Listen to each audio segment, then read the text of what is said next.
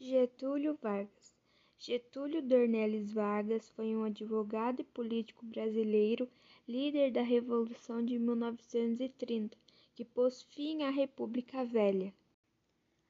A Era Vargas foi um período iniciado em 1930, logo após a Revolução de 1930 e finalizado em 1945 com a deposição de Getúlio Vargas.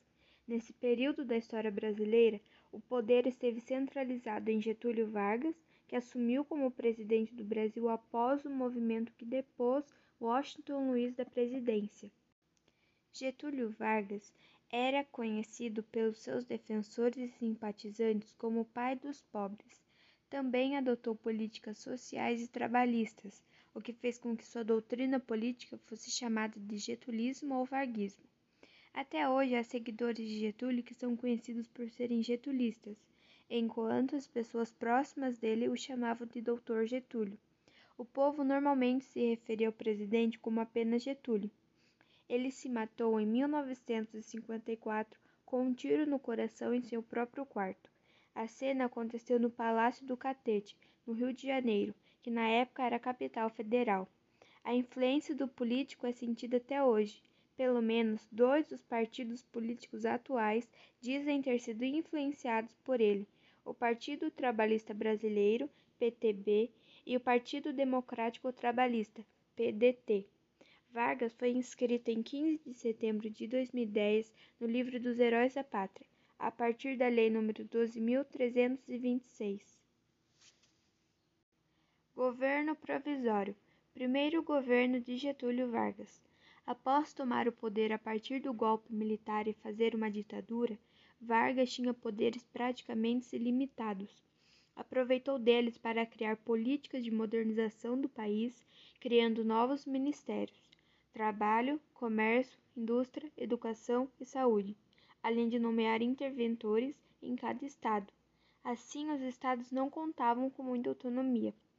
Também é acreditado a Getúlio a lei da sindicalização que tornava os sindicatos vinculados indiretamente ao presidente. O objetivo era ganhar o apoio popular. Foi na era Vargas que a legislação brasileira evoluiu, como na área trabalhista, que levou à criação da CLT em 1941. Voto feminino. As mulheres brasileiras conquistaram o direito de votar em 24 de fevereiro de 1932 por meio do Decreto 21.076 do então presidente Getúlio Vargas, que instituiu o Código Eleitoral. Vargas chefiava o governo provisório desde o final de 1930, quando havia liderado o movimento civil-militar que depôs o presidente Washington Luiz.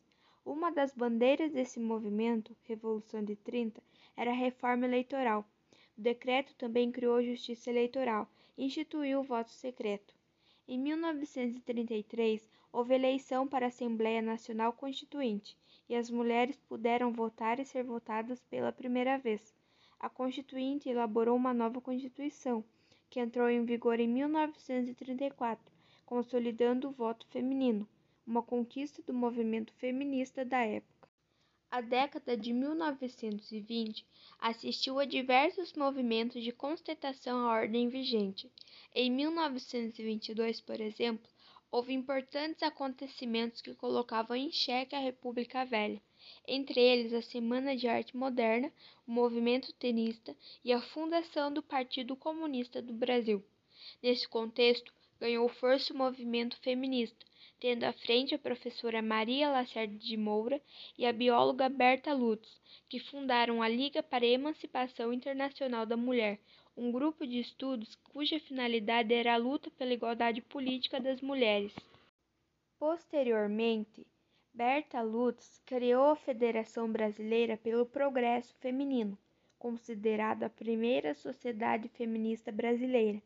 Essa organização tinha como objetivos básicos promover a educação da mulher e elevar o nível de instrução feminina, proteger as mães à infância, obter garantias legislativas e práticas para o trabalho feminino, auxiliar as boas iniciativas da mulher e orientá-la na escolha de uma profissão, estimular o espírito de sociabilidade e cooperação entre as mulheres interessadas pelas questões sociais de alcance público, assegurar à mulher direitos políticos e preparação para o exercício inteligente desses direitos e estreitar os laços de amizade com os demais países americanos.